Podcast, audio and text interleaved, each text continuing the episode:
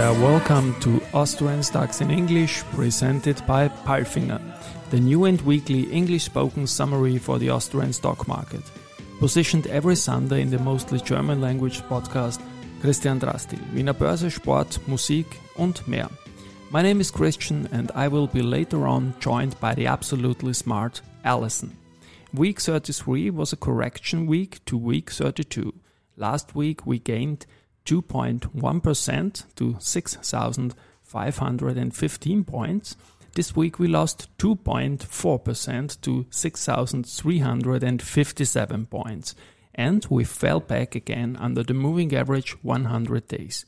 Year to date, the ATX total return is now at minus 18.99%. Under the few gainers this week were SBO with plus 6% in front of Rosenbauer 4.5% and Verbund 3.5%. Week 33 also had a Christi Himmelfahrt holiday with uh, trading uh, at the beginning of the week and the August settlement with futures and options at the end. News came from LLB, Addiko Group, Wiener Börse, Semperit, and UNIQA. Spoken now by the absolutely smart Allison. Thank you, Christian, for calling me absolutely smart. And these were the news of week 33, Monday. On Christi Himmelfahrt Vienna Stock Exchange was open. Turnover in Austrian equities only 144 million, the weakest day of the year, but better than nothing. Tuesday, the Bachelor of Law Aktienstärke funds managed by Paul Pichler is the new number one funds in the Void performance ranking for one, three and five years. Top holdings of 17, 6 Mio, equity fund is an S. Wednesday, Addiko Group, Addiko Group, a consumer and SME specialist bank active across Central and Southeastern Europe CSCE, achieved a profit after tax of 12.6 million euros in the first half 2022, more than doubling the 6.1 million euros a year earlier. The first half 2022 was successful for Addiko as we saw significant growth in our consumer and SME business. This demonstrates that our transformation program shows visible traction both in business development and cost management, said Group CEO Herbert Juranek. However, we have remained prudent in provisioning given the market volatility and inflationary pressures. To further drive growth, Addiko introduced a new brand strategy. Oscar, the new animated character and brand ambassador, acts as the central message carrier delivering the bank's new brand promise. Addiko stands for speed and flexibility whenever customers need an extra boost to achieve their goals in life. The new brand strategy, strong customer demand and the good economic development are also reflected in the outlook for the full year. For the rest of 2022, we revised our outlook upwards to reflect higher income from strong business development as well as higher costs due to inflation, continued Juranek. Addiko Bank, weekly performance, 0.48%, Thursday. Vienna Stock Exchange, in response to media inquiries regarding the recent takeover bids for Wien AG, Wiener Börse issues the following statement As infrastructure provider, the Vienna Stock Exchange is not advising investors on specific offers.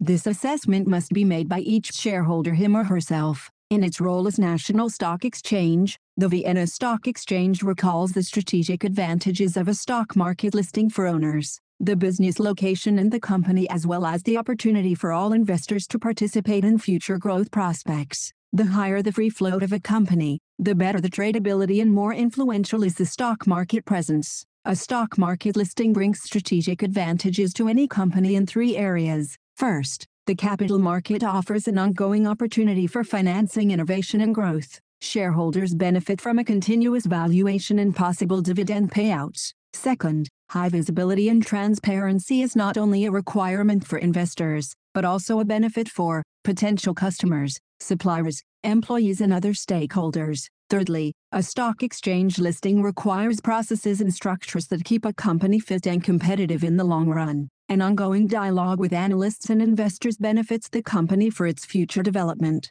Semperit, in the first half of 2022 under ongoing, difficult market conditions, the listed Semperit Group recorded a decline in revenue and earnings compared to record results of the same period of the previous year. As the executive board of the Semperit Group, we are of course especially pleased with the excellent performance of our industrial sector, which we are focusing on and where we continue to clearly see the future of Semperit, said CEO Karl Haider. In the medical sector, on the other hand, we saw the expected return to normality after the pandemic related special cycle of 2020 and 2021. In sum, we achieved very strong earnings in an environment characterized by difficult framework conditions. However, due to the given uncertainties, we have to remain cautious with regard to the 2022 annual result and confirm the profit warning for March. The separation from the medical business, which was decided two and a half years ago, is now also coming back into our focus. Semperit, weekly performance, minus 11.82%.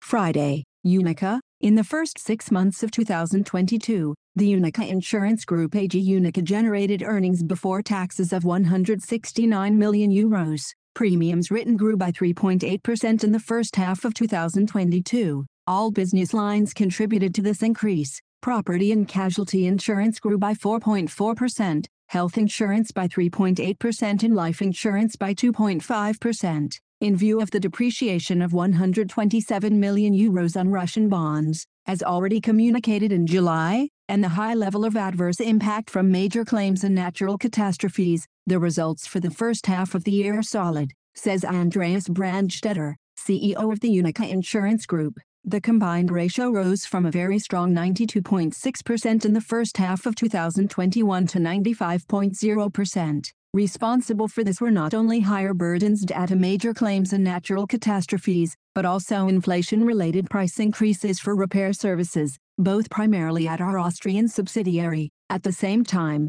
however, UNIQA was able to further improve the total cost ratio slightly from 26.9% to 26.8%. A look at the challenging first half of 2022 shows that, despite strong headwinds, we are still on course with our strategic program, UNIQA 3.0 Seeding the Future. This is mainly due to the fact that we had already launched a number of strategic initiatives at an early stage in 2020, of which the cost-cutting measures in particular paying off, in view of the current inflation, adds Brandstetter, UNIQA, weekly performance, minus 5.82%. And now bye bye from Allison. And Christian, we wish you a great week. Hear you next Sunday.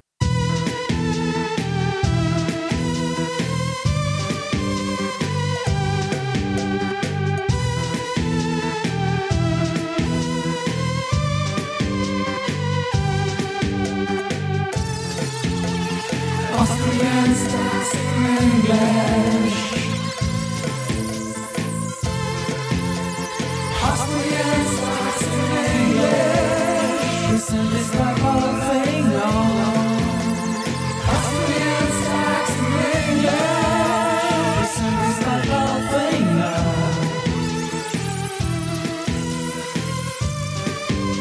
Presented by